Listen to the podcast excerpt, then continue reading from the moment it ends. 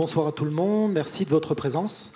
On est là pour parler pendant une heure et demie de la Turquie avec ce thème euh, faire vivre la Turquie, une Turquie progressiste, dans et hors les murs. La Turquie, c'est un pays qui aurait pu fêter euh, ce week-end euh, les trois ans du printemps de Gezi, de ce qu'on avait appelé le, printemps de Gezi, un mouvement de révolte parti d'Istanbul et qui avait gagné la jeunesse d'une bonne partie du pays. Euh, qui avait montré déjà à l'époque la force répressive du pays, mais qui avait également montré toutes les aspirations de liberté de ce, pays, euh, de cette Turquie progressiste, et également toute la révolte créative de, de, cette jeunesse turque. Trois ans plus tard, un coup d'État manqué a, servi de prétexte pour faire vivre le pays sous état d'urgence permanent, a servi de prétexte pour euh, purger, c'est-à-dire priver de leur emploi, mais également tous leurs droits, plus de 130 000 personnes, a permis d'en arrêter 90 000, d'en mettre en prison 45 000, euh, de purger, de, de, virer euh, plus de 44 000 enseignants des universités, des écoles, des collèges, des lycées turcs. Euh, cette situation, cette purge s'accompagne d'une véritable mort sociale et d'un régime de terreur qui s'installe dans le pays.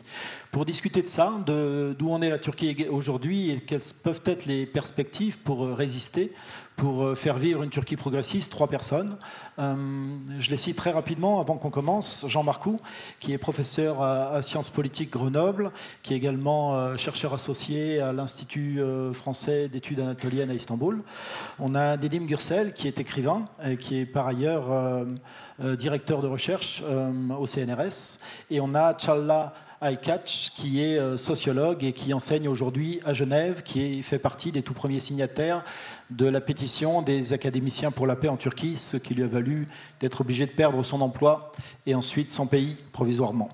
Euh, on commence peut-être avec vous, Jean Marcoux. On va faire d'abord un cadrage très rapide, c'est-à-dire que j'ai demandé à chacun d'intervenir en 10 minutes maximum euh, sur un thème assez précis pour qu'ensuite on puisse très vite être dans un échange et répondre, euh, répondre à, vos, questions. Un échange entre eux et une réponse à vos questions. Euh, Jean Marcoux, peut-être pour poser un premier cadre sur l'évolution politique et constitutionnelle de la Turquie ces dernières années. Oui. Très bien. bonsoir à tous et je suis effectivement très heureux d'être parmi vous euh, et en compagnie de, Tchala et de Negim pour euh, évoquer euh, effectivement la situation contemporaine particulièrement difficile de la Turquie. C'est difficile de, faire un point exhaustif en l'espace de 10 minutes. Peut-être le, message qui me paraît intéressant de, faire passer, c'est euh, Bon, vous évoquiez euh, le mouvement de, de vous évoquiez également les derniers développements politiques, le référendum qui a conduit effectivement à une réforme constitutionnelle. Il me semble pouvoir dire que, effectivement, aujourd'hui, une des questions qui se pose, puisqu'on va parler aussi de la répression de l'autoritarisme, euh, c'est euh, de savoir euh, finalement pourquoi on en est arrivé là. étant entendu que lorsque le, gouvernement de l'AKP a commencé, on avait à l'époque l'impression d'entrer dans une nouvelle phase de l'histoire de la Turquie et une phase qui après, bon, j'irais une seconde moitié du XXe siècle où on avait assisté régulièrement à des périodes d'ouverture qui s'étaient clos par des, par des interventions militaires.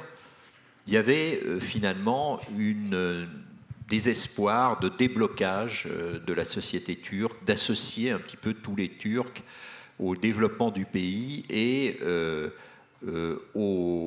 à la vie politique avec un gouvernement qui venait de la mouvance islamiste mais qui ne se déclarait plus islamiste et qui se déclarait euh, démocrate, conservateur, ouvert finalement à euh, un développement politique euh, de la société turque.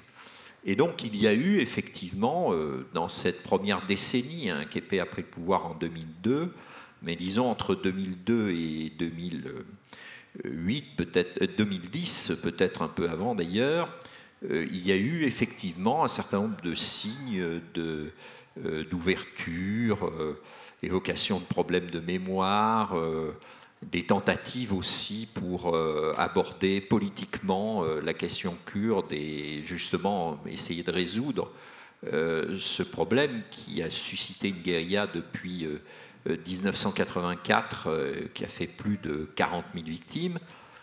Et finalement, aujourd'hui, ce dont il faut se rendre compte, hein, c'est que bon, le, président turc était hier à Bruxelles et en marge d'un sommet de l'OTAN, il a rencontré euh, euh, les responsables européens pour reparler de la candidature de la Turquie.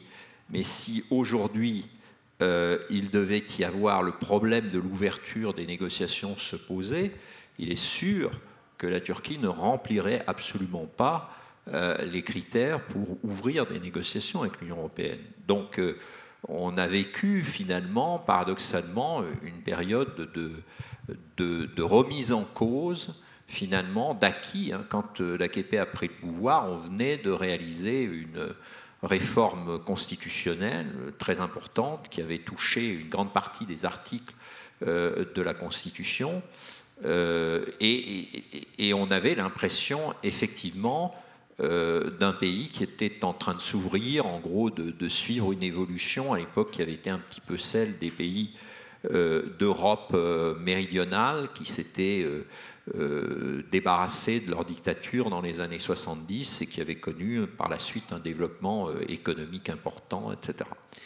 Et en réalité, ce, ce scénario, finalement, il faut bien voir qu'il n'a pas fonctionné, puisque aujourd'hui, non seulement je dirais, cette ouverture politique très largement euh, euh, abandonnée, mais il faut bien voir que depuis maintenant euh, près de deux ans, la situation dans le sud-est de la Turquie, dans le Kurdistan turc, est, devenue, est redevenue une situation de, de violence, voire même s'est aggravée par rapport à ce que ça avait pu être dans les années 90.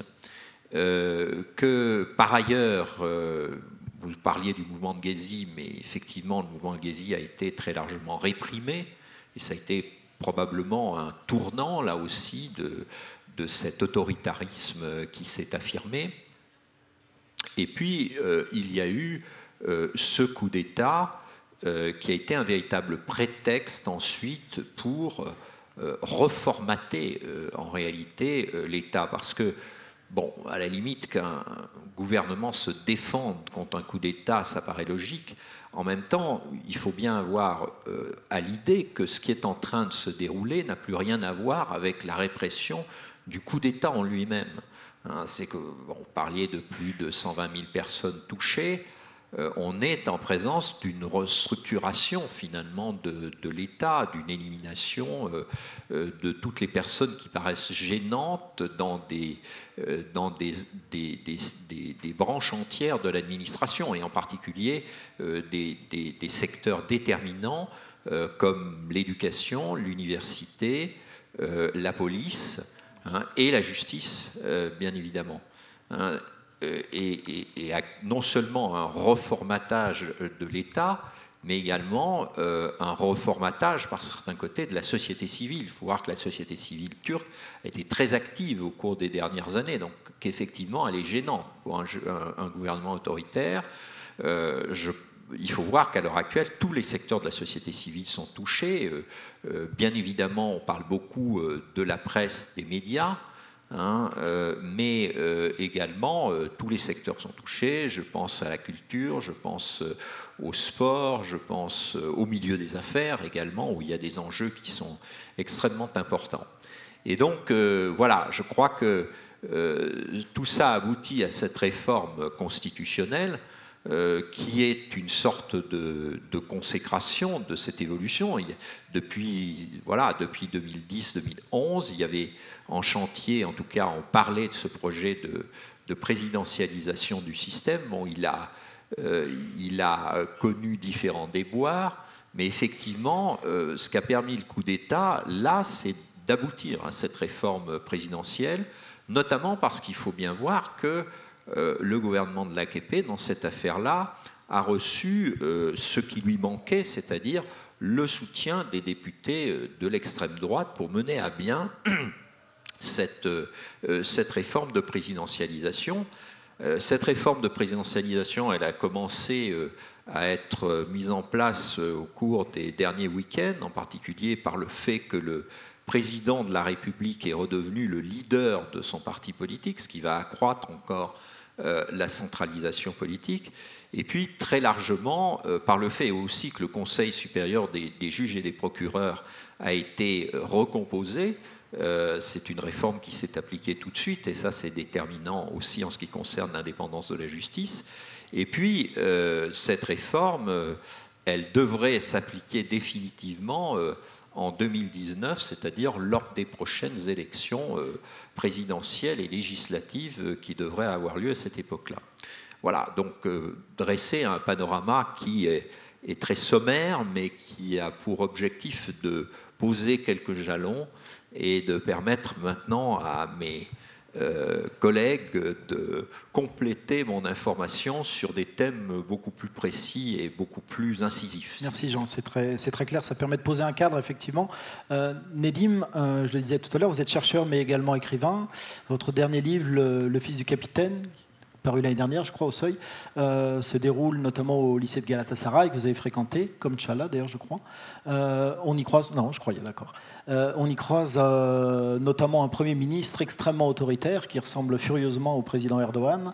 Alors peut-être que vous pouvez commencer à intervenir sur cette question de l'autoritarisme et avec peut-être une mise en perspective pour commencer. Est-ce que le, pouvoir actuel, le gouvernement actuel, c'est une question très naïve, est particulièrement autoritaire ou est-ce qu'il y a une tradition turque de, l'autoritarisme en matière de gouvernement? Écoutez, euh, s'il est un élément de continuité dans l'histoire de la Turquie depuis l'Empire ottoman, jusqu'à nos jours, en passant par la période kémaliste, c'est bien l'autoritarisme. C'est pour cela que j'ai essayé de traiter de cette question à ma manière, dans le cadre d'un roman où euh, le Premier ministre de l'époque, il n'est pas nommé, mais le lecteur comprend qu'il s'agit, quand, il est question de l'homme à la moustache en amande, donc de M. Erdogan. Euh, dans ce roman, le personnage qui est un journaliste qui a déjà un pied dans la tombe, selon sa propre expression, fait le bilan de sa vie. Et il constate que sa vie a été marquée par justement l'autoritarisme à travers son père qui est un militaire. Il règle ses comptes avec l'armée comme institution. Il a été dans l'internat, comme euh, vous l'avez dit, au lycée de Galatasaray, le fameux lycée francophone d'Istanbul, où il a vécu une histoire d'amour avec la mère de son camarade de classe, Jazibe Hanım. Et à travers cet amour interdit, il réfléchit un peu sur les tabous sexuels. Et puis, il y a donc le Premier ministre qui crève l'écran, il est omniprésent et omniscient. Euh, et à travers lui, il règle ses comptes avec l'autorité politique. Donc au centre euh, du récit, c'est euh, l'autoritarisme sous toutes ses formes. Je crois que de ce point de vue-là, ce roman est d'actualité, car dans l'histoire récente de la Turquie, nous avons connu plusieurs coups d'État militaires il est question du premier coup d'État militaire dans mon roman, car le père du personnage se trouve parmi les putschistes qui se sont emparés du pouvoir en 1960 euh, et qui ont exécuté le premier ministre de l'époque, Adnan Menderes, et ses deux ministres, ce qui est, avec le recul d'aujourd'hui, évidemment, terrible. Moi, j'avais 9 ans durant ce premier coup d'État militaire, mais il y, en a eu, un autre après, celui du 12 mars 1971, que nous appelons curieusement le mémorandum des généraux, Onikimart qui était un coup d'État en bonne et due forme. J'avais 20 ans et je citerai euh, le début de ce très beau roman de Paul Nizan, Aden Arabi. J'avais 20 ans, je ne laisserai personne dire que c'est le plus bel âge de la vie. Ce qui a provoqué mon exil, qui était donc une contrainte au début. C'est comme ça que je suis venu en France, et où j'ai fait mes études, et après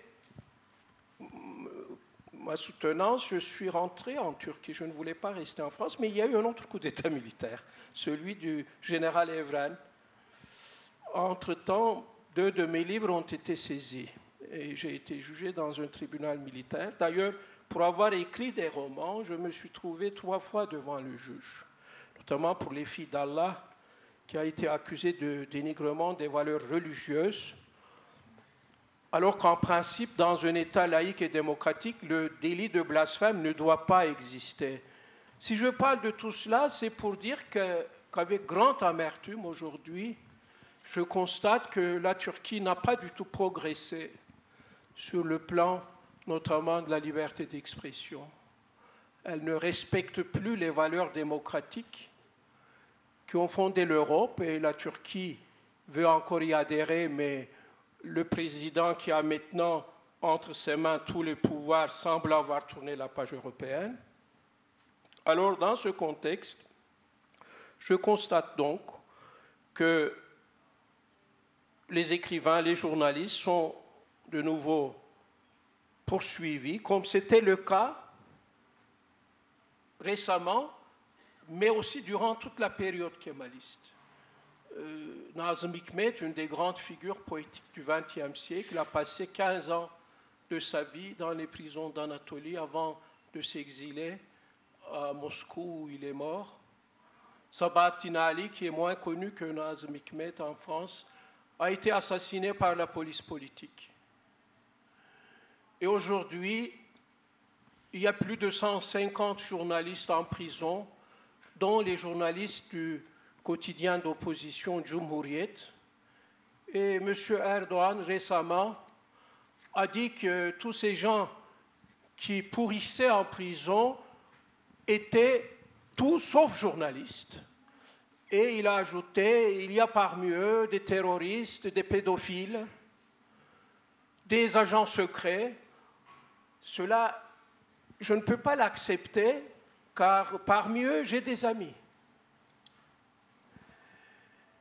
Alors il faut vraiment attirer euh, l'attention sur euh, cette situation gravissime par rapport à la liberté d'expression en Turquie, car sans cette liberté-là, il n'y a pas de création, euh, les journalistes ne peuvent pas exercer leur métier, et cette purge qui ne s'arrête pas tous les jours, nous assistons aux arrestations, etc., euh, me rappelle malheureusement, avec toute proportion gardée, les purges staliniennes. Et euh, si la perspective européenne, je, voudrais aussi dire euh, un mot sur cette perspective européenne, si on la perd, la Turquie va encore régresser davantage. Donc il faut d'une manière ou d'une autre essayer de garder euh, les relations avec euh, l'Union européenne, mais ce n'est pas en défiant ses dirigeants tous les jours, comme le fait euh, le président Erdogan, qu'on va pouvoir garder ces liens. Au lieu de rétablir la peine de mort, les dirigeants feraient mieux de rétablir l'état de droit, car c'est ça qui est à mon sens, euh, au centre de la problématique actuelle. Il n'y a plus d'état de droit. C'est le euh, règne absolu de l'arbitraire. Et avec euh, ce référendum qui est passé, avec une majorité très étroite à 51%, je ne vois pas comment la démocratie pourrait euh, revenir car les 18 articles euh, qui ont changé après ce référendum de la Constitution donc euh, instaurent un régime présidentiel avec régime plus que autoritaire tous les pouvoirs seront concentrés entre les mains du président de la République. Et comme on l'a rappelé, il sera aussi chef de parti. Et c'est lui qui va nommer euh, peut-être la majorité des juges euh, au Conseil de la juridiction. Euh, eh bien, dans ce contexte, je suis très pessimiste quant à l'avenir proche de mon pays.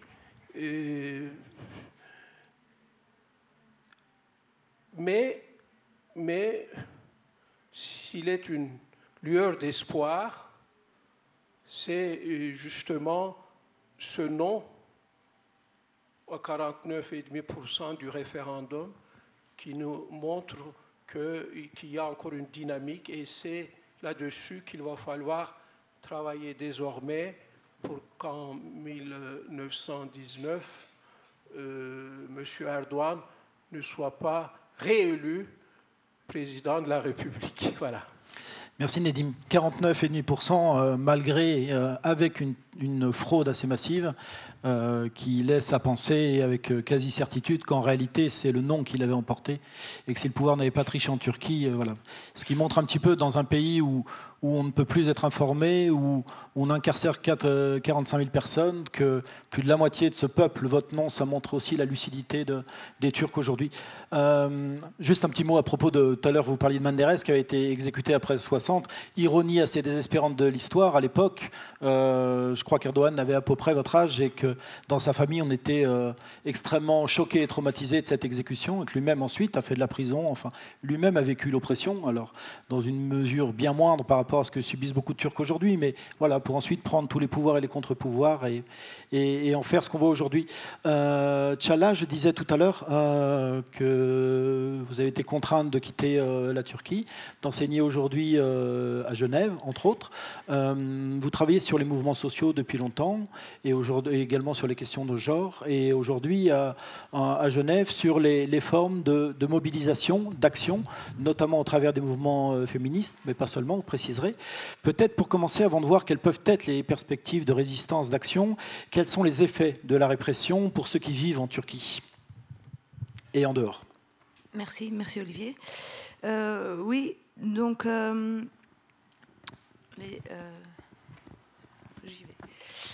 euh, je fais partie des universitaires, des, de 1128 universitaires qui ont signé cette pétition pour la paix. Et je pense que l'une des caractéristiques en fait, principales de ce temps, c'est qu'il y a presque plus d'espace euh, pour être neutre. Et ça, c'est une situation qui arrive vraiment euh, en situation de guerre. Euh, nous avons signé cette pétition parce qu'en 2015, la violence au Kurdistan avait repris avec une guerre violente. On a été forcé d'être spectateur et tout se passe, toutes ces violences se passent de façon très performative. On voit à la télévision, on voit des témoignages qui passent. Et donc, ce qu'on voyait, c'était des personnes en train de se faire assassiner, des villes entières qui étaient rasées. Et euh, on a dû se positionner, on a dû se positionner euh, contre euh, le gouvernement et on tenait l'État turc responsable de la violence. ce qui fait qu'on se trouve vraiment dans une situation qui est très fertile pour toute forme de populisme, hein, cette séparation entre nous et eux, où on n'avait plus le choix, même en tant qu'universitaire, alors que ça fait quand même partie de nos, principe de base, cette neutralité. On n'avait plus le choix, à un niveau individuel, à un niveau politique, en tout cas certains d'entre nous, de rester neutre. Euh, ce qui fait qu'en fait, euh, vraiment, cette séparation entre les groupes différents, elle est très forte. Et cette séparation est une séparation qui nous est imposée par l'État turc. Donc les personnes qui acceptent les conditions de l'État, du gouvernement, du président Recep Tayyip Erdogan, ont des privilèges. Ces personnes ont des jobs euh, ils ont des postes, ils ont de l'argent, ils ont des territoires même, de la propriété. Et les personnes qui euh, ne se manifestent pas publiquement et de façon très claire euh, en soutien de ce gouvernement se font complètement écrabouiller. Donc Olivier a parlé des chiffres. C'est vrai qu'on a tendance à parler de façon quantitative, un petit peu comme dans tous les régimes fascistes, à tendance euh, euh, fasciste. Euh, Nedim a aussi parlé un petit peu du côté plus qualitatif. Ce qu'on voit, c'est des vies entières qui sont complètement chamboulées. C'est des personnes qui ont enseigné depuis 30 ans, 20 ans, 5 ans, des tout nouveaux enseignants, des tout nouveaux profs d'école, policiers, personnes dans la justice, qui se font du jour au lendemain, qui voient leur nom sur une liste et qui, le lendemain, n'ont plus de travail, n'ont plus de retraite, n'ont plus de sécurité sociale se font prendre leur passeport euh, et leurs époux ou épouses aussi. Donc c'est une perte totale, la mort sociale, euh, comme tu en parlais. Euh, et ça veut dire aussi qu'on devient une personne dangereuse, c'est-à-dire que toutes les personnes qui nous entourent, on ne peut plus louer un appartement, on ne peut plus travailler dans un métier, même si c'est un autre métier. des gens que les personnes connaissaient ne les saluent plus dans la rue, etc. Donc c'est vraiment en fait un processus d'exclusion qui passe par une liste, qui s'organise de façon à travers les institutions, à travers les universités à travers euh, euh, tout le système juridique, les écoles, les hôpitaux, euh, qui excluent complètement les personnes. Et il n'y a aucune façon de faire appel. Euh, et donc ça, ça crée un très grand sentiment de frustration. Donc moi, je voulais parler un petit peu des affects. Euh, clairement, quand on se trouve dans une position comme ça, euh, nous, enfin nous, je veux dire nous, de nouveau, comme vous voyez, je parle nous et eux, mais je me pose dans l'opposition. et donc, je voulais quand même vous parler un petit peu de, des affects aussi qu'on trouve chez eux. Euh, et donc le discours qui est utilisé, premièrement, c'est un discours euh, qui est très violent, c'est un discours qui est très agressif, c'est des discours qui, sont, qui incitent à la haine, donc des personnes qui reçoivent des prix, par exemple un, une personne qui, lorsque nous, les universitaires, avons signé cette pétition, avait dit qu'il allait nous égorger et se baigner dans notre sang, a reçu un prix euh, hier, euh, un prix d'honneur de je ne sais pas quoi. Euh, donc, c'est vraiment des procédures de donner des honneurs aux personnes qui attaquent les minorités, que ce soit les minorités kurdes, les minorités religieuses, les femmes, et qui se font promettre, promouvoir. promouvoir. Merci. Euh, ce discours est un discours de pureté, donc la pureté euh, de la race, euh, il y a une, fin, de la turquicité, qui passe aussi par une réécriture de l'histoire avec des références ottomanes, mais en même temps avec des effaces, on efface des parties de l'histoire entière, donc une culture du déni. Euh, cette pureté qui est une pureté qui a à voir avec euh, la grandeur euh, des Turcs, qui passe par l'histoire ottomane, mais qui évidemment passe aussi par un discours islamique, par un discours qui fait référence à la religion et qui aussi tient les personnes de façon affective liée à ce mouvement. Il y a beaucoup de personnes qui soutiennent ce gouvernement en Turquie, il y a beaucoup de personnes qui sont très heureux de la situation, il y a beaucoup de personnes qui veulent que les gens comme nous, comme moi, se fassent tuer, se fassent mettre en prison. il y a un vrai plaisir en fait. On voit une vraie plaisir, une sorte d'excitation euh, qui s'exprime aussi dans la rue. Donc, quand on parle de réintroduire euh, la peine de mort, par exemple, c'est des gens qui, se, qui euh, se, mettent dans la rue et sont prêts à lyncher les personnes qui sont accusées. Donc, aussi, de nouveau, de façon très performative. Il y a une très grande fierté euh, qui est mise en avant, la fierté, une fierté qui est très masculine, une fierté qui est militariste, euh, une fierté qui passe par les armes, par le pouvoir, par, par l'argent, euh, qui passe par construire des gros bâtiments un petit peu partout, mettre du marbre partout, détruire certaines propriétés, mais aussi une fierté qui passe par je vais dire, une sorte de vol, vol de propriété. Donc euh, les vols de propriété privée, euh, les vols de les côtes, les îles, les forêts, etc., qui sont volés et qu'on dit ça c'est à nous maintenant, et euh, une sorte de fierté par rapport, par rapport à ça. c'est aussi un système qui marche avec la peur et la menace. Donc il y a beaucoup de personnes qui aiment beaucoup ce système, comme je vous l'ai dit, qui en profitent on les estime à 40, en tout cas 40% de la population. Euh, mais c'est également un système qui passe par les menaces. Donc euh, il y a eu beaucoup de personnes qui travaillaient avec euh, Erdogan qui ont été éjectées au cours du processus, qui avaient fondé le Hack Party ensemble. Le mouvement Gulen, qui est supposé avoir fait ce coup d'État, ont travaillé ensemble avec le Hack Party pendant ces 20 dernières années. C'est toutes des personnes qui ont collaboré ensemble et qui, avec la montée en puissance de cet individu unique, les personnes qui avaient des visions différentes ont été euh, écartés. Le ministre des Affaires étrangères, l'ancien président, etc. Donc c'est vraiment en fait, à travers le temps, ce qu'on voit aussi, c'est la montée d'une personne et euh, on pousse les autres. Quelle perspective du coup d'opposition, Inch'Allah? Alors l'opposition, je pense qu'en Turquie, en fait, au cours des dernières années, bon, à partir des années 80, euh, les Kurdes sont très mobilisés à travers euh, des mouvements légaux et illégaux, la lutte armée, euh, mais également la création d'associations civiles, des mouvements des femmes qui sont très puissants, également la période de Gezi. En fait, toute cette période, période, des années 2000 nous a amené à une société civile qui était vraiment bouillonnante, des mouvements pour la protection de l'environnement, l'héritage culturel, les mouvements des femmes, un mouvement LGBT qui s'étendait dans toutes les parties du pays, euh, et beaucoup d'actions, donc euh, beaucoup de conférences, beaucoup de discussions. C'était des milieux qui étaient très euh, forts intellectuellement, mais aussi au niveau des actions. Au niveau des actions politiques, quand on parle des mouvements sociaux, on a vu, comme je l'ai dit, la lutte armée, on a vu des manifestations pacifiques, des sittings, des grèves de la faim. Euh, des occupations. Donc je pense qu'on est passé un petit peu par tout l'éventail, mais malheureusement ce qu'on voit c'est qu'il nous reste aujourd'hui très très peu de marge d'action. On a deux collègues aujourd'hui, une universitaire et un prof d'école qui sont en grève de la faim en ce moment en Turquie. Euh, ils ont commencé par manifester parce qu'ils avaient été licenciés eux aussi. Ils ont fait pendant plus de 100 jours une manifestation euh, dans la rue où ils se faisaient arrêter tous les jours. Et aujourd'hui je crois qu'on est aux 81 jours de la grève de la faim, c'est-à-dire que les euh, dommages euh, et les séquelles vont sans doute être irrémédiables. Et s'ils survivent, il y a quatre jours, ils ont été arrêtés dans la rue emprisonnés et le jour d'après, ils sont passés au tribunal et on leur a donné 20 ans de prison. Ils sont en ce moment en prison. Il y a des grèves de la faim qui s'étendent un petit peu partout en ce moment. Ça montre un petit peu justement la limite de tous les mouvements parce que euh, les avocats se font traîner dans euh, les palais de justice. Les universitaires qui se font licencier ne peuvent plus, le jour d'après, même aller chercher leurs livres à l'université et se font attaquer par des chiens. Euh, donc, ce dont on est en train de parler, en fait, au niveau quantitatif, dans la vie au quotidien, ça s'exprime de façon très, très violente. La plupart des personnes qui étaient des fonctionnaires ou qui sont dans l'opposition aujourd'hui, ceux qui sont en Turquie sont enfermés dans le pays.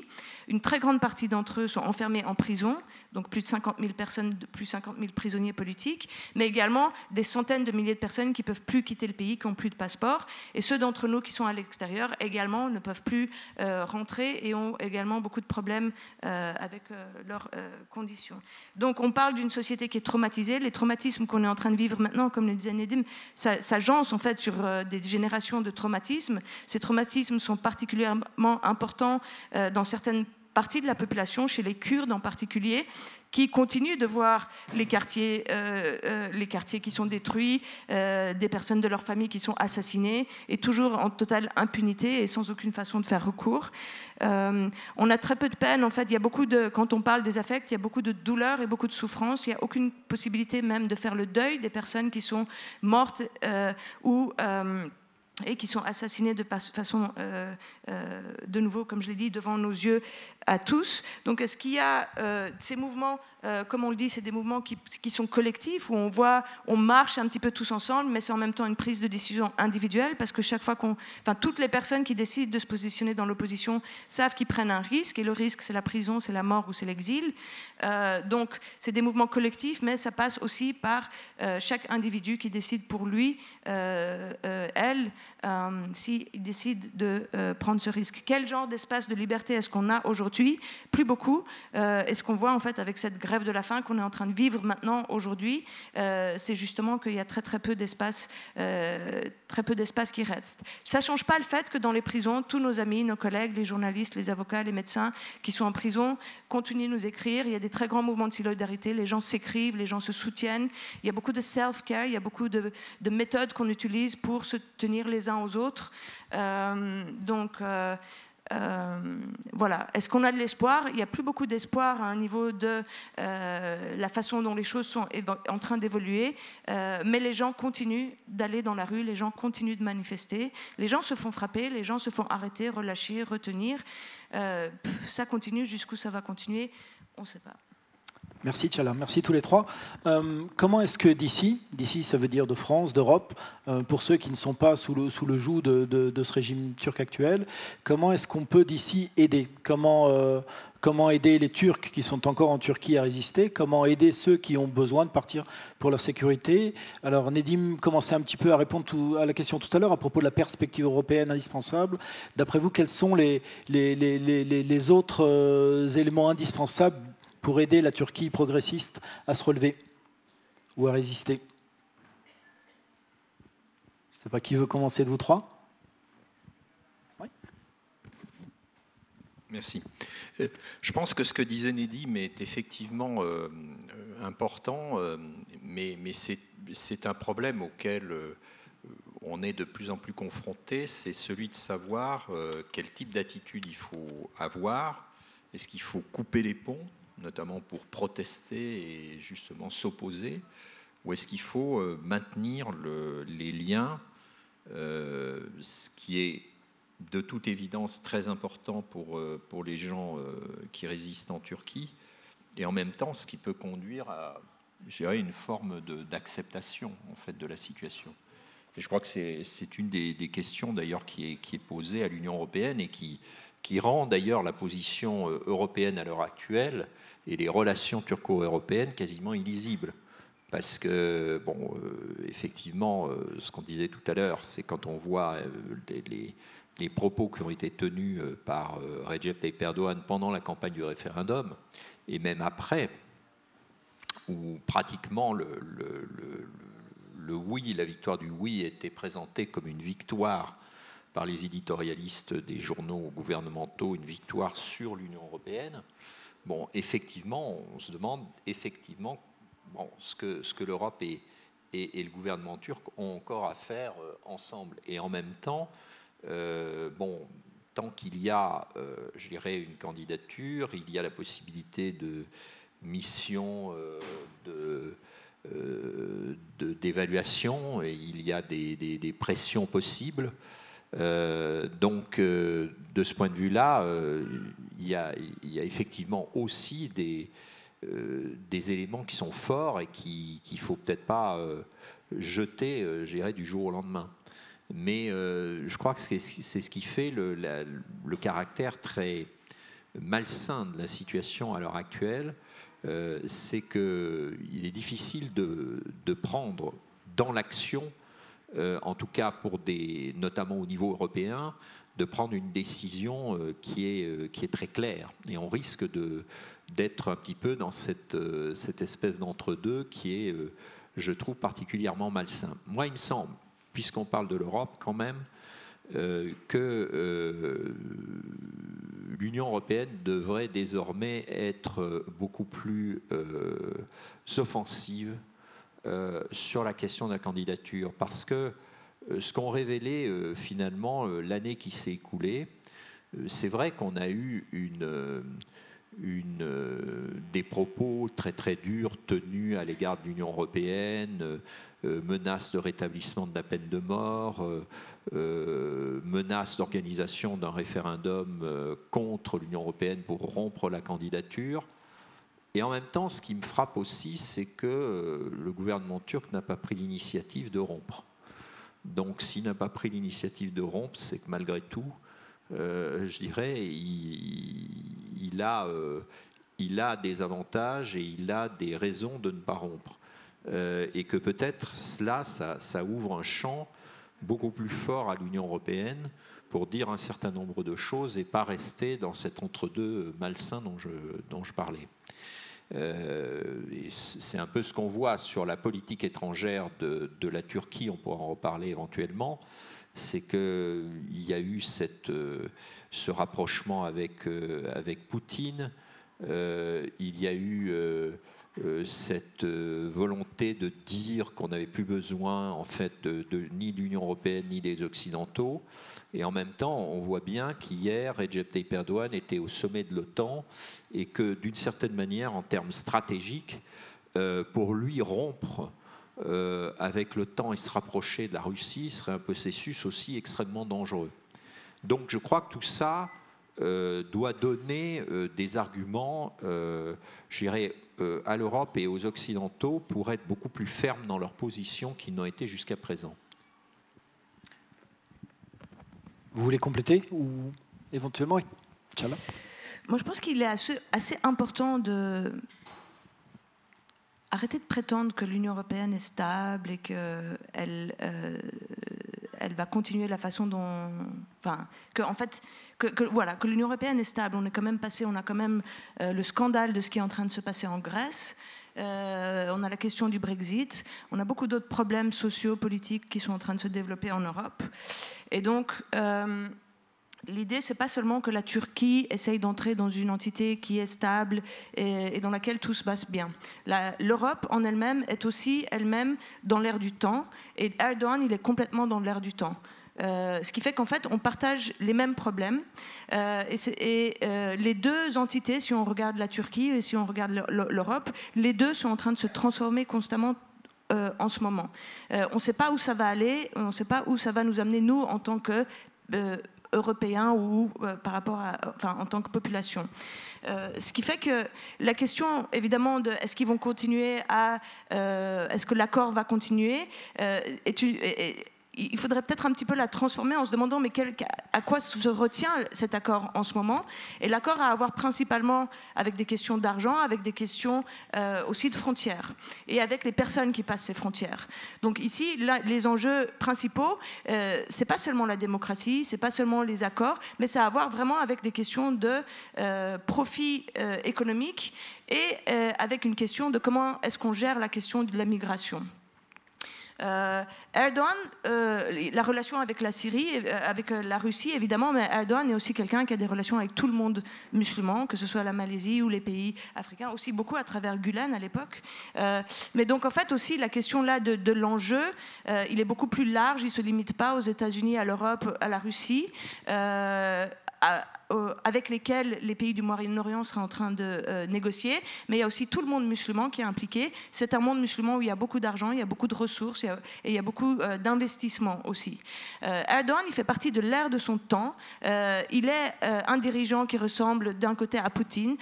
Trump et la nouvelle vague de nouveaux dirigeants qui sont en train d'arriver également se ressemblent tous. Donc je pense que c'est aussi important qu'on réalise qu'en fait ici, la, question, c'est une question de guerre globale. En Syrie, nos collègues en Syrie, nos amis en Syrie, ils ont ressenti, ils ressentent cette guerre de façon beaucoup plus violente que nous. C'est en train de passer par la Turquie, c'est en train de venir vers l'Europe, c'est déjà en Europe. Je pense qu'ici en France, euh, on sait quand même, enfin vous savez tous, euh, les le début de ce qui est en train d'arriver avec cet état d'urgence qui est en train de se prolonger. Euh, et donc ces dynamiques-là, ces dynamiques répressives, elles existent partout. Euh, et je pense que ce qui est important de reconnaître, c'est que les États-nations euh, ont certaines politiques en ce moment qui euh, ne sont pas de l'ordre de la défense des droits et de la justice, mais qui sont d'ordre sécuritaire, ce qui implique, comme je l'ai dit, un budget, des armes et des mesures d'enfermement, d'encadrement qui sont, qui, dont les personnes qui souffrent ou vont être réprimées, c'est la population, c'est nous, c'est vous, c'est les personnes toutes. Donc je pense qu'il est important en Europe, la façon de soutenir peut-être les personnes en Turquie ou en Syrie ou ailleurs, c'est que les personnes en Europe aussi se manifestent contre leur gouvernement ou essayent de faire, euh, de euh, mettre en, forme euh, une action qui est contre les politiques de guerre. parce que cette guerre qui, qui, commence à monter en Turquie, c'est une guerre globale.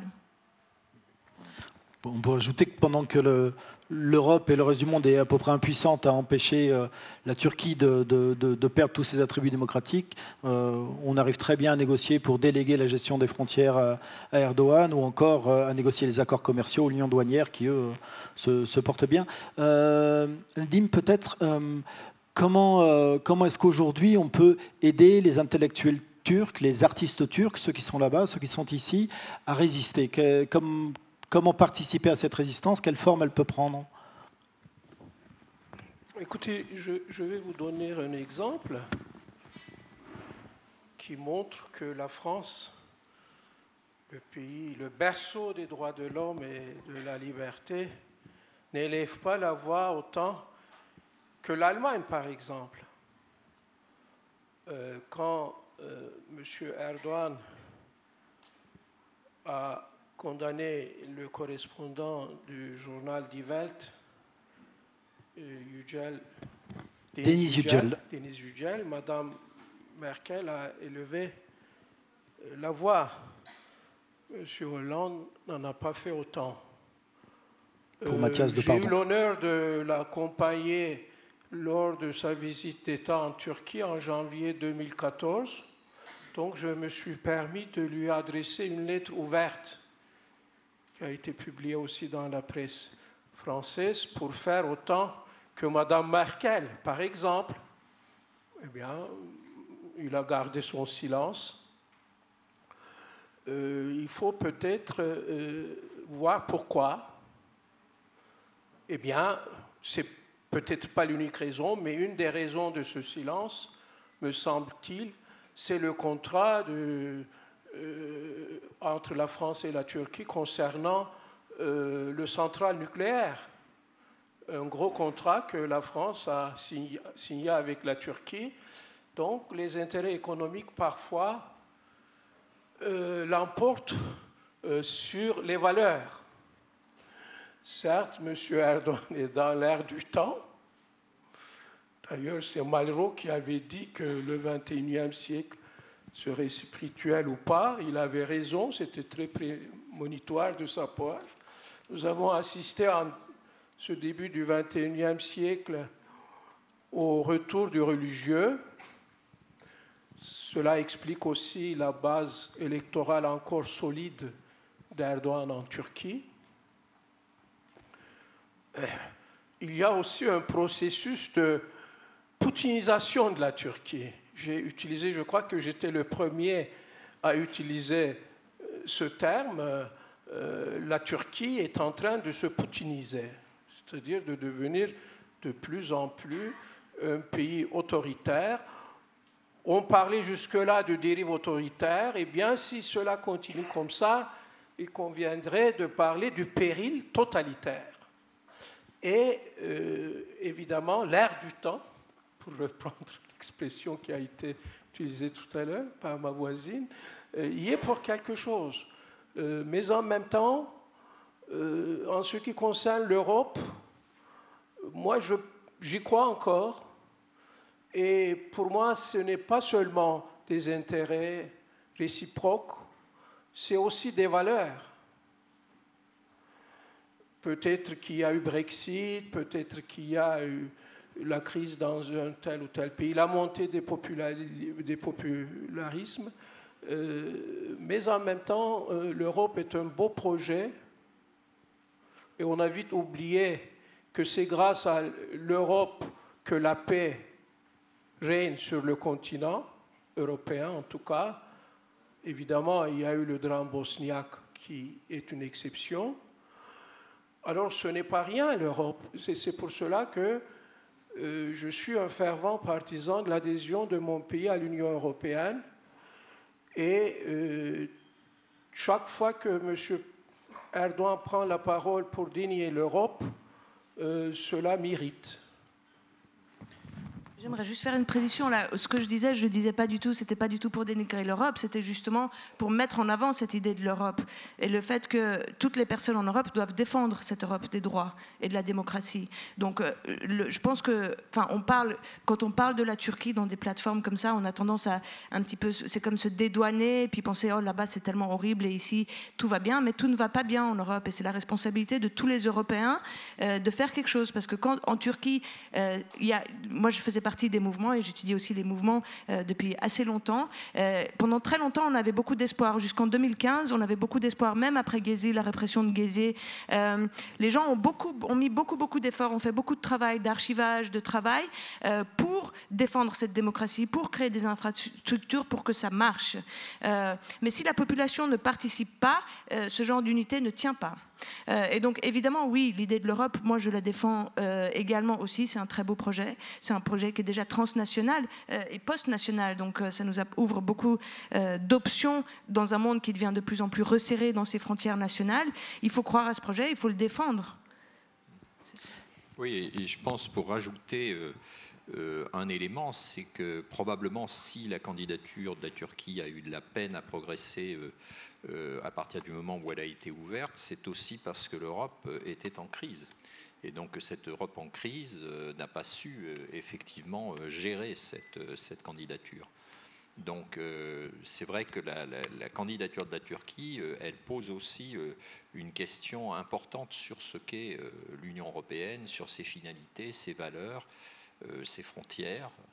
Et, probablement que si l'Europe n'a pas, si cette candidature n'a pas abouti, c'est bien évidemment pour, en raison des, des, évolutions dont on a parlé, mais c'est aussi probablement en raison de l'état et de l'évolution de l'Europe au cours des dernières années. Et puis il faut peut-être ajouter que euh, si aujourd'hui il y a une sorte de jeu de dupe où personne ne veut assumer l'enlisement et puis le fait que plus personne ne croit en réalité à l'adhésion de la Turquie à l'Union européenne, avant ça, les premiers qui ont fermé la porte, c'est quand même Angela Merkel et, Nicolas Sarkozy, en disant alors que les Turcs avaient mis beaucoup d'envie et beaucoup de réformes dans, cette perspective, qui ont dit que la Turquie n'avait pas vocation à, entrer dans l'Union européenne. On ne le sait pas toujours en France, mais euh, là-bas en Turquie, plus grand monde ne veut de l'Europe en réalité. Il faut quand même le dire, que le peuple turc aujourd'hui n'a pas envie de l'Europe. Moi, j'ai rencontré, je crois, aucun Turc qui est là-bas et me dit Oui, on a hâte de vous rejoindre. Non, parce que l'Europe ne fait plus envie. C'est un peu ce que disait Tchalla, mais également parce qu'il euh, y, a une vraie fierté atteinte dans cette porte qui s'est refermée. Oui, le désir d'Europe en Turquie n'est plus ce qu'il était, c'est un fait.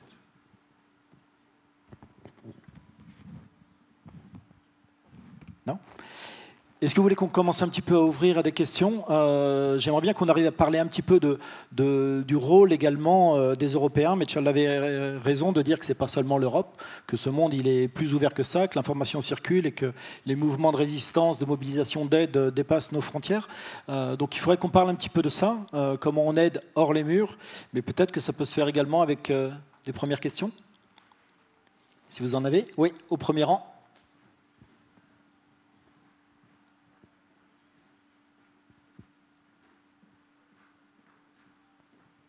J'ai deux questions. La première euh, concerne les relations franco-turques.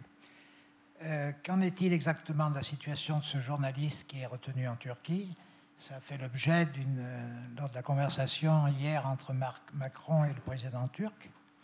Et puis alors, une question plus générale.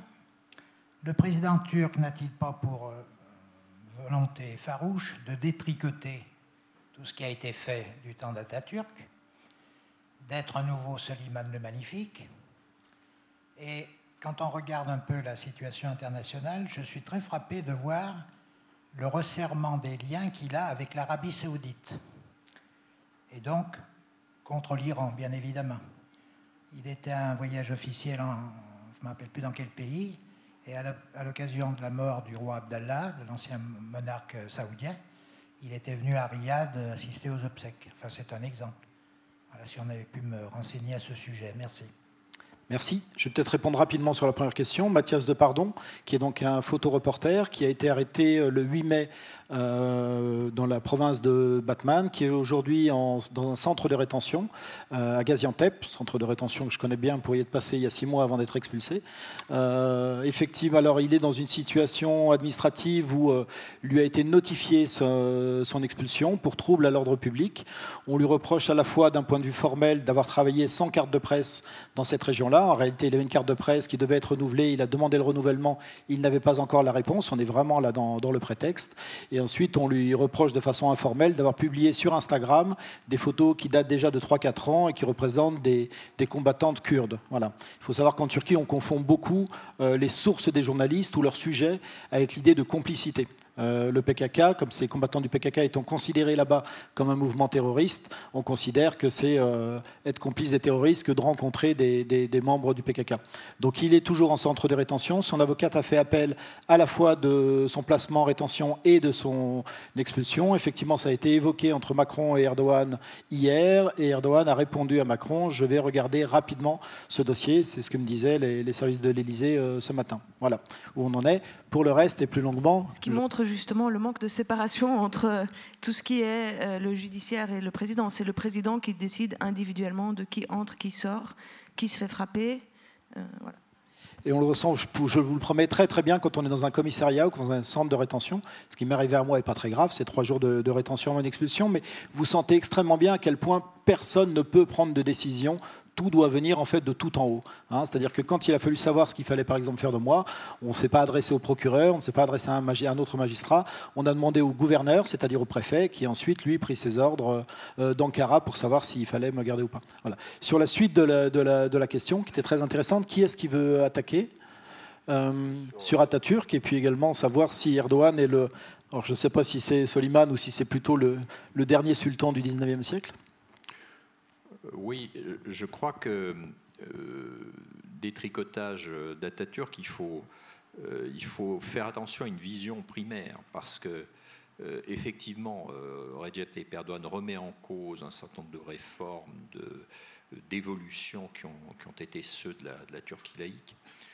en même temps, il emprunte aussi, comme le disait Nedim Gürsel, il conserve, je dirais, un certain nombre d'aspects de, l'État euh, kémaliste, en particulier l'autoritarisme, je dirais qu'il se situe euh, dans cette, euh, dans cette tradition. Bon, même s'il y a une dimension ottomaniste, mais cette dimension ottomaniste, c'est surtout une sorte de nouveau nationalisme. Hein. donc, il faut faire attention à une vision trop, trop primaire bon, d'un État kémaliste qui aurait été une sorte de passé laïque et démocratique euh, qui serait à l'heure actuelle détruit par un État islamiste qui serait euh, euh, effectivement anti-laïque et antidémocratique. Les choses ne sont pas si simples. Et ce qu'on observe, c'est que justement, d'une certaine manière, il y, a beaucoup d'institutions effectivement kémanistes qui sont conservées et mises au profit de l'autoritarisme, qui fonctionnent aussi au profit de l'autoritarisme. Donc les choses sont plus compliquées qu'elles n'y paraissent a priori. Euh, en ce qui concerne les relations avec l'Arabie saoudite, ou je ne sais pas si vous voulez peut-être répondre à cette question. Denim Ah oui, les relations entre l'Arabie saoudite et la Turquie sont au beau fixe. Votre observation est tout à fait exacte. Alors curieusement, euh, M. Erdogan, à part des sommets comme celui de, de l'OTAN, euh, n'a pas effectué, n'a pas pu effectuer de visite officielle dans les pays démocratiques parce qu'on ne veut plus de lui dans ces pays-là. Alors il rattrape en donnant des euh, distinctions aux cheikhs euh, des monarchies du Golfe ou au prince héritier de l'Arabie saoudite. Alors lui, il lui rend, alors il, il reçoit aussi sa médaille à Riyad, etc. Et beaucoup d'argent, l'argent du Golfe évidemment, euh, soutient l'économie turque. Sans cet argent-là, euh, peut-être que l'économie euh, aurait une, crise beaucoup plus grave. Déjà, ça ne va pas mieux. C'est-à-dire, la, la, période de, de croissance qu'a connue la Turquie est déjà révolue. Aujourd'hui, la Turquie s'affronte aussi à la crise économique, mais cet argent-là, euh, saoudien et l'argent euh, du Golfe, est euh, évidemment un élément positif. Jean?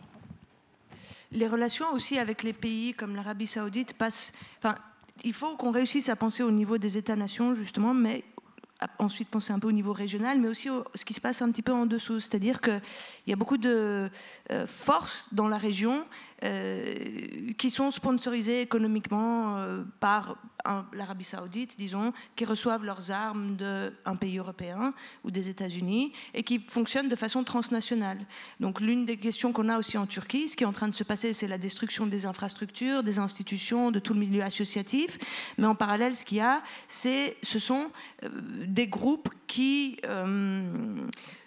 justement travaillent avec différentes puissances euh, et euh, revendique par exemple des formes religieuses qui n'existaient pas en Turquie avant. Donc là, pour relier avec l'Arabie saoudite, il se passe des choses à un niveau diplomatique, mais c'est vrai que le wahhabisme, par exemple, était une forme, alors qu'il y a des dizaines, des centaines de sectes en, euh, Turquie de l'islam, différentes sectes qui, vont de l'alévisme à différents mouvements soufis, en passant par les formes sunnies les plus rigides.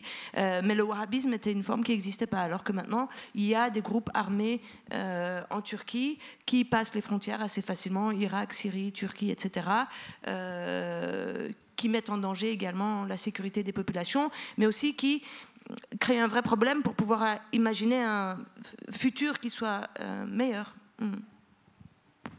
Jean, vous voulez compléter? Ce que je voulais ajouter, c'est pour montrer l'évolution aussi des, des, dernières années c'est que cette affaire effectivement d'Arabie Saoudite qui a commencé en 2015, notamment quand Erdogan est allé aux obsèques du roi et puis ensuite, à plusieurs reprises, a pris des positions qui, qui, rentrent tout à fait dans cette espèce de confessionnalisation des conflits auxquels on a assisté, notamment au travers de cette espèce d'opposition entre Iran et, et Arabie saoudite. je me souviens qu'en 2011, euh, c'est-à-dire au, moment du printemps arabe, début du printemps arabe, euh, au moment d'ailleurs où, entre guillemets, on parlait d'un modèle turc à cette époque-là, Recep Tayyip au contraire, était complètement en dehors de cette confessionnalisation. Il s'était rendu en Irak sur les lieux saints chiites et il avait fait des déclarations euh, qui étaient euh, déclarations euh, notamment très anti-confessionnalisation des conflits, au moment même où l'Arabie saoudite venait de réprimer le conflit bahreïni, la révolution bahreïnie. bon, euh, donc ça vous montre effectivement que, l'évolution, euh, elle tient aux, équilibres politiques des dernières années, en particulier à, la crise syrienne, euh, au repositionnement des acteurs. Il y a des intérêts, à mon avis, qui sont économiques. Il y a aussi des intérêts stratégiques, parce que Erdogan avait mené une politique d'ouverture, effectivement, ce qu'on a appelé la, politique du zéro problème avec nos voisins, enfin plutôt son, son ancien ministre chassé, Ahmed Davutoglu.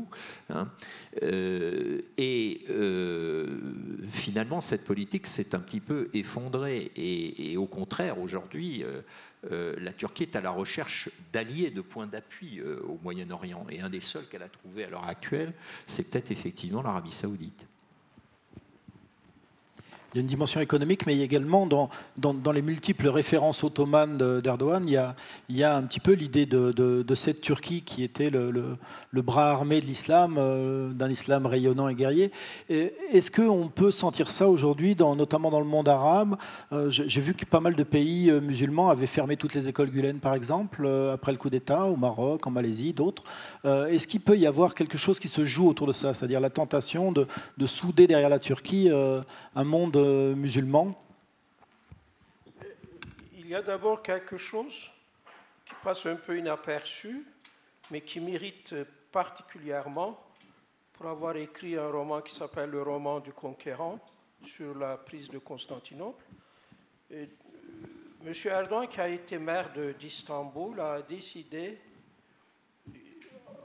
il y a bien euh, longtemps, de, célébrer en grande pompe euh, la prise d'Istanbul par euh, les Ottomans.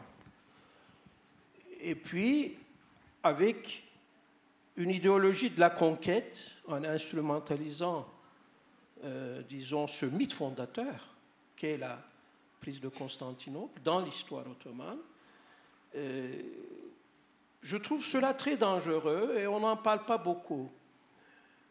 Quand Milosevic, dans le champ des mers, a fait son fameux discours en disant que là, il y avait une tombe serbe, c'était la Serbie, en octobre 89, personne n'a réagi.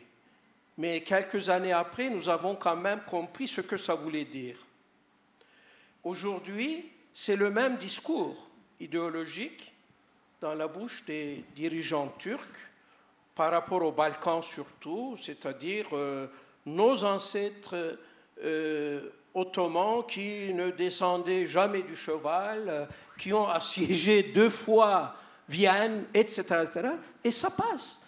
Les gens répètent ça et ils n'ont pas conscience de ce qui se cache derrière ce discours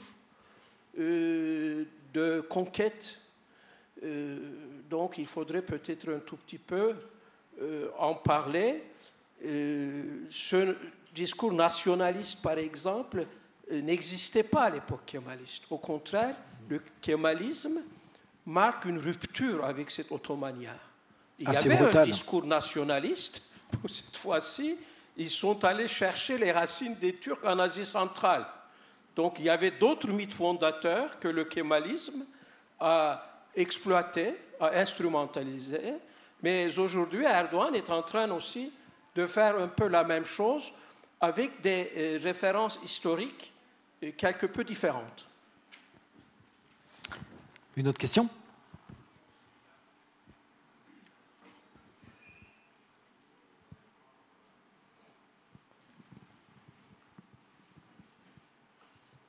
Bonsoir.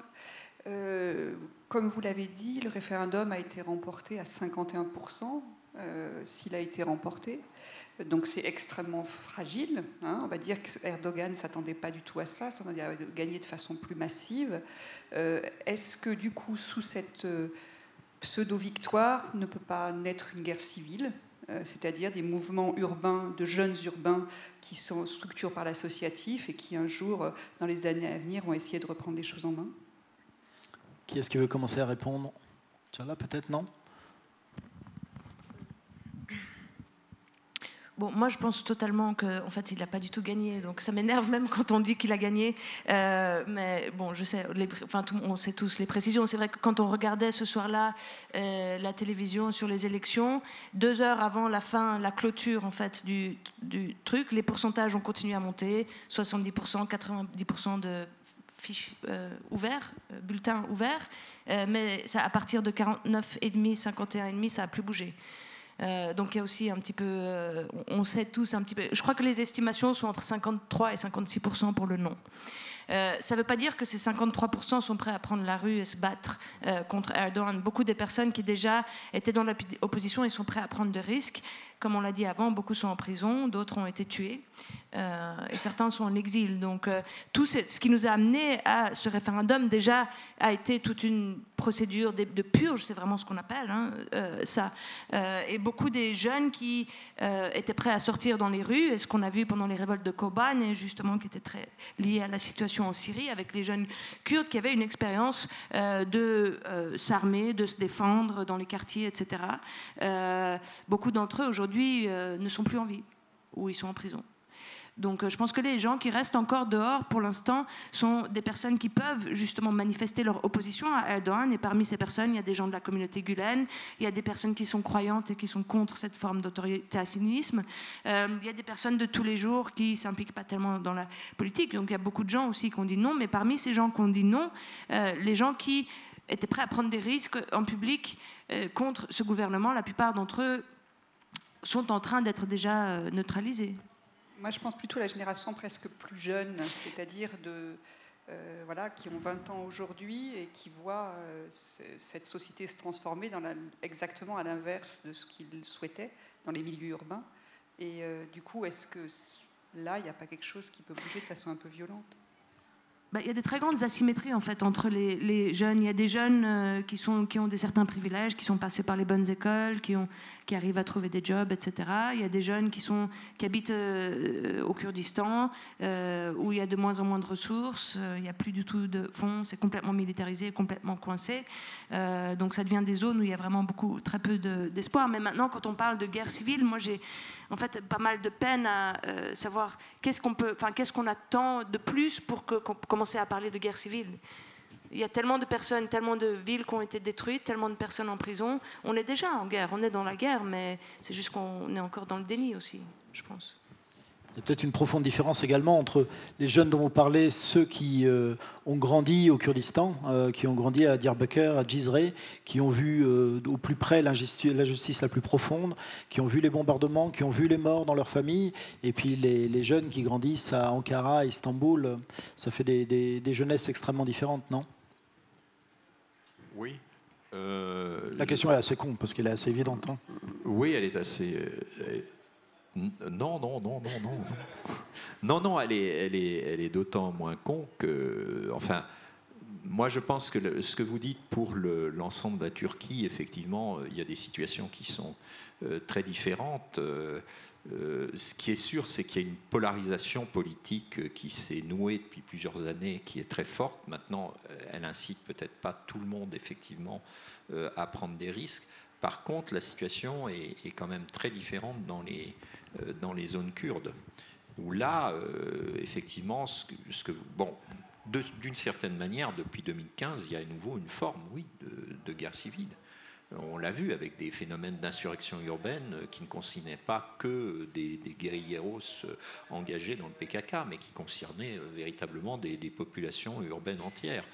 Et, là où je dis la question est, et d'une certaine manière pertinente, c'est que justement, j'ai participé à une thèse, hein, à une soutenance de thèse, justement, qui, était, qui portait sur une observation et qui montrait il y a de ça déjà 3-4 ans, c'est-à-dire bien avant le, 2015, c'est-à-dire avant la reprise des, véritablement des violences dans le, sud-est, une, remontée justement de, de, la violence, enfin de, euh, de la radicalisation, si j'ose dire, chez les, jeunes Kurdes, c'est-à-dire cette idée que en réalité le, système politique ne, marchait plus, c'est ce que je veux dire, il n'était pas capable d'éponger la soif de changement. Donc euh, potentiellement, à mon avis, dans le sud-est, c'est une évidence. Après, dans le reste de la Turquie, c'est vrai que les, situations sont différentes aussi, pardon, juste peut-être ajouter que jusque, enfin, le processus de paix a amené beaucoup d'espoir, justement, toute cette jeunesse dont vous parliez, ou en tout cas, il y avait beaucoup de personnes qui étaient impliquées euh, dans le processus de paix, qui ont participé à la mise en place de ce parti, le HDP, euh, qui était un, parti majoritairement kurde, mais aussi euh, multi-trans, un petit peu à tous les niveaux. et c'était une vraie victoire quand ce parti est entré au Parlement en 2015, mais ça a été aussi le début de la fin. Parce qu'en fait, justement, quand on disait que plus ou moins toutes les formes d'action politique ont été essayées. Il y avait la lutte armée depuis les années 80, euh, mais euh, toujours cet effort de participer au jeu politique, donc d'entrer au Parlement et, de, jouer avec les institutions et de pouvoir changer les choses à travers des euh, voies légales, etc. Et le fait que, après l'entrée au Parlement de ce parti en 2015, la violence est reprise, en juin 2015, la violence est reprise, ce qui a amené à une deuxième élection en novembre, et ensuite qui progressivement a amené à l'arrestation. En ce moment, il y a 12 personnes de ce parti qui sont en prison. Et les personnes qui étaient... deux leaders dont les deux leaders et les personnes qui étaient impliquées dans, ces, dans, ce, dans ce parti, beaucoup des, des, politiciens, étaient des euh, personnes euh, qui avait euh, passé par la prison en Turquie dans les années 80-90, donc qui avait déjà payé un prix très fort, mais qui continuait de dire on peut vivre ensemble, on veut vivre ensemble, on veut construire une société qui soit réellement euh, euh, plurielle, qui soit réellement multiculturelle. mais le résultat, ça a été la reprise de la guerre. Donc c'est vrai, enfin, ce que vous dites, c'est que parmi la jeune génération, il y a très peu de gens qui croient que c'est encore possible, ou qui veulent même, qui désirent, qui ont ce désir. Quand je travaille en, Turquie, j'ai souvent l'impression que Recep Erdogan a une vraie chance, c'est qu'il a beaucoup d'opposants, mais que ses opposants sont extrêmement divisés, que les nationalistes détestent les Kurdes, qu'ils le leur rendent bien, que les, laïcs sont très méfiants vis-à-vis des islamistes, même modérés, que les musulmans ont très peur de revivre l'oppression euh, laïque qu'ils ont pu vivre. Euh, quel est le plus petit dénominateur commun qui permettrait d'unir un petit peu euh, les gens, les opposants, pour mettre fin à cette dérive autoritaire en Turquie? Denim peut-être? Oui, euh, on a parlé donc de, la guerre civile. Moi, je pense qu'on n'en est pas encore là, heureusement. Mais il y a un conflit et le problème kurde euh, est à l'origine, évidemment, euh, de ce conflit qui attend une solution, j'espère pacifique. C'est pour cela que la présence du, du HDP au Parlement était importante. Malheureusement, euh, ces dirigeants et ces députés, enfin quelques-uns de ces députés, ont été poursuivis et mis en prison. Cela montre que euh, le dialogue démocratique n'est plus possible euh, aujourd'hui. Cela étant dit, malgré ce conflit, il y a aussi beaucoup d'éléments communs, c'est-à-dire toutes les minorités en Turquie, surtout la minorité kurde, a coexisté pacifiquement. Il y a cette coexistence dans la tradition du pays. il y a eu une politique d'assimilation, d'assimilation à l'époque kémaliste, mais en même temps, l'histoire de l'Anatolie est très ancienne et cette coexistence euh, peut être euh, renouvelé, peut être un, un élément euh, qui rapprocherait ces, diverses cultures, ces, ces différentes communautés. nous n'avons pas parlé des Alévis, par exemple. cette communauté d'obédience chiite a connu aussi beaucoup d'épreuves il y a eu des pogroms dans les années 70. Et la majorité euh, des Alévis sont, est dans l'opposition. Et il y a parmi eux aussi des Kurdes. Donc la situation est compliquée, mais c'est peut-être en surmontant les conflits d'ordre ethnique et en euh, croyant aux, valeurs démocratiques que tout cela pourrait s'arranger un jour, je l'espère. Difficile quand le pouvoir passe son temps à dresser les unes contre les autres euh, les communautés et les populations. Euh, Jean-Marc le plus petit dénominateur commun qui permettrait d'unir les opposants pour essayer de faire tomber démocratiquement Recep Erdogan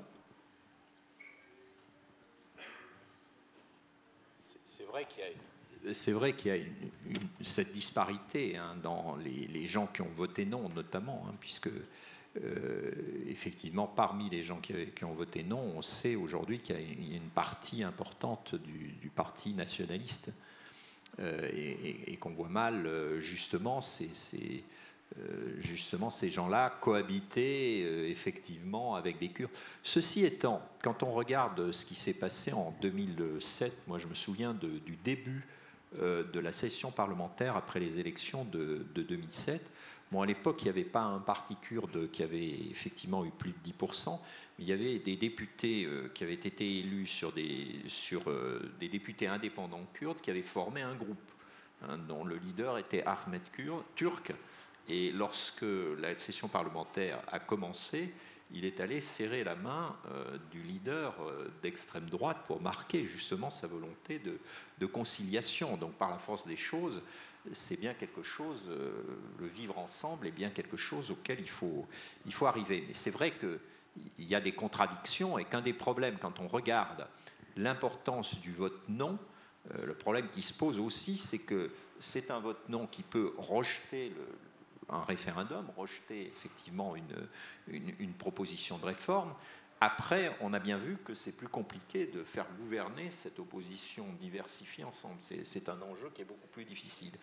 Alors, quel pourrait être le dénominateur commun? Moi, j'en vois euh, qu'un. C'est l'idée de stopper cette espèce d'emballement à l'heure actuelle euh, de débauche de pouvoir, c'est-à-dire où on a finalement un phénomène toujours plus de pouvoir et où on ne sait pas où effectivement ça peut s'arrêter. Est-ce qu'il y a, euh, je dirais, dans toutes ces forces politiques, des gens suffisamment sages en quelque sorte pour s'entendre au moins sur cet objectif de dire on arrête, euh, on, porte un coup d'arrêt justement à ce, ce phénomène d'emballement du pouvoir dont on ne sait pas où il peut mener euh, non seulement la vie politique, mais tout simplement la vie du pays. Est-ce qu'il y a une question? Oui, là.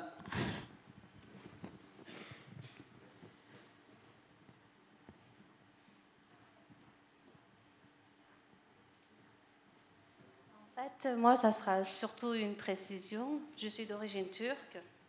Euh, j'ai grandi en France, j'ai pris la culture française. Aujourd'hui, je suis là parce que j'essaie de comprendre des deux côtés. Voilà. Et puis, je voudrais préciser à Madame Tchala que j'ai des amis kurdes. J'ai même rencontré des personnes kurdes qui soutiennent PKK et tout.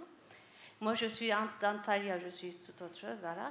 Mais euh, je suis neutre, voilà, c'est tout. Donc, euh, je voudrais vous dire que tous mes amis, la majorité ont voté Erdogan. Et donc, euh, comment vous expliquez ça? Ma deuxième question, ça sera l'accord de Lausanne. J'aimerais comprendre si vous avez plus de précisions à apporter. Voilà. Je, bon, euh, sur la question de comment et pourquoi les, euh, des personnes kurdes ont voté pour Erdogan, euh, maintenant, je ne sais pas si vous faites référence à des gens qui sont en Europe et en Turquie aussi.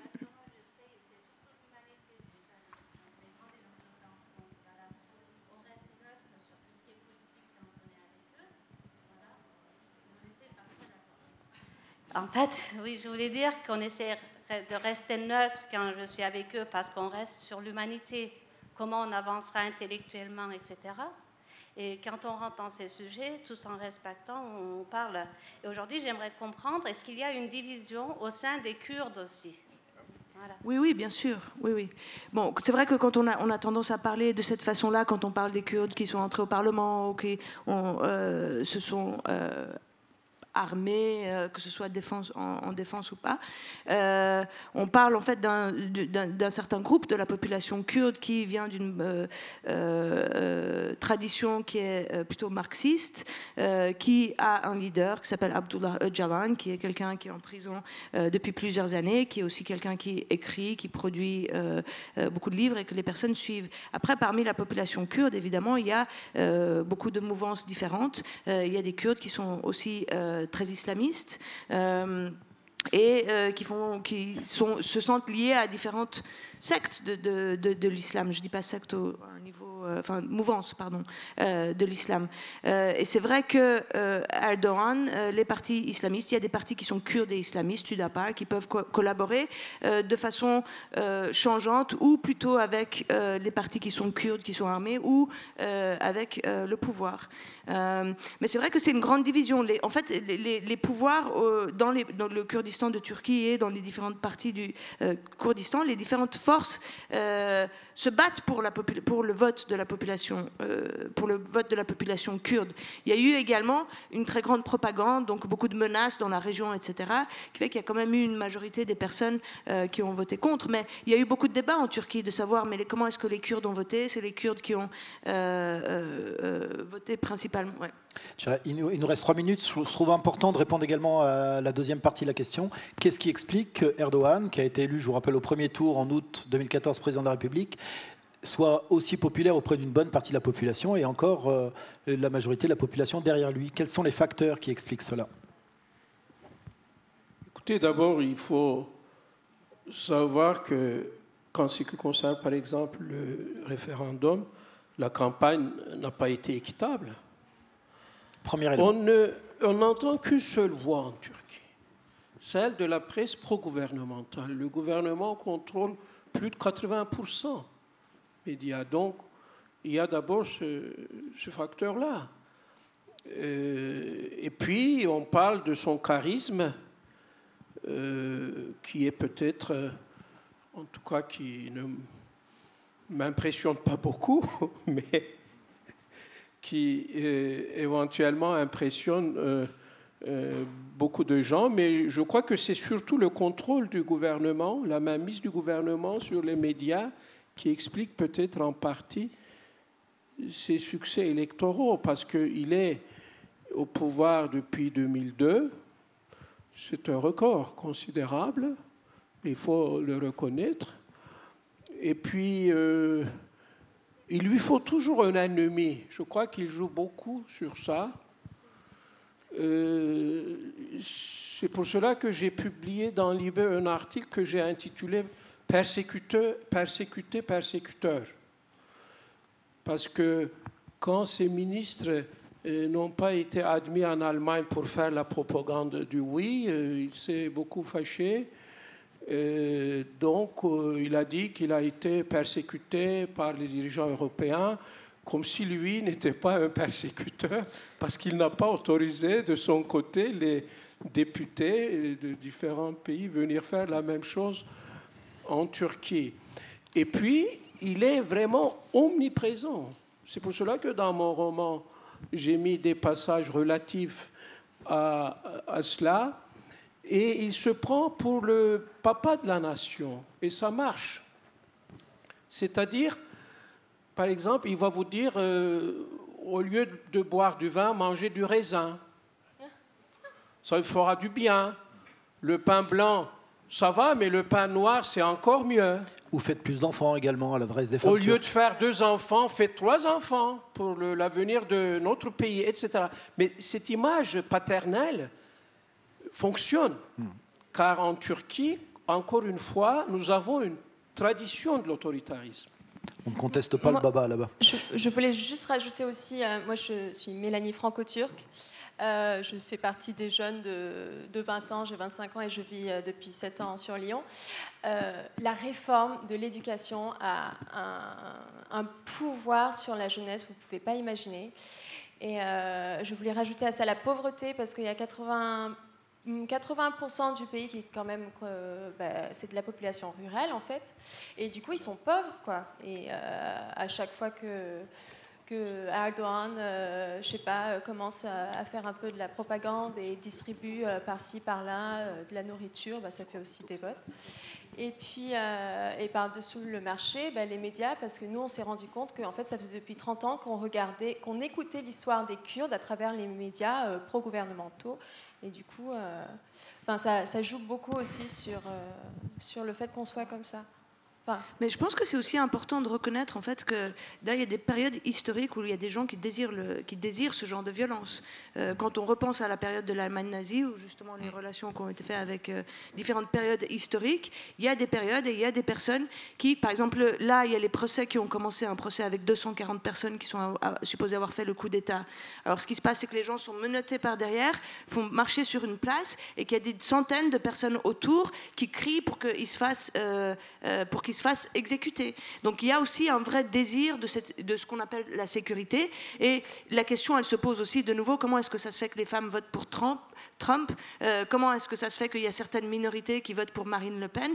La question, elle se pose partout. Et il y a un vrai attrait, il y a un vrai désir euh, de fascisme euh, à certaines époques. Après, pourquoi ou comme ça, il faut y revenir. Mais je pense que on est obligé d'arrêter, ce serait bien d'avoir une demi-heure ou une heure de plus parce que ça commence à devenir vraiment intéressant. On est obligé d'arrêter, mais tous les quatre, on n'est pas loin, là, juste à la sortie, si vous voulez continuer à discuter. Par ailleurs, je voudrais vous dire qu'il y a une librairie, qu'il y a des ouvrages turcs intéressants à cette librairie, et que Denim va dédicacer euh, son dernier livre, je crois, à la librairie tout à l'heure. Voilà, que vous pouvez aller le voir. Merci de votre présence. N'hésitez pas, on est dans les parages. Si vous avez encore des questions, on est là pour y répondre.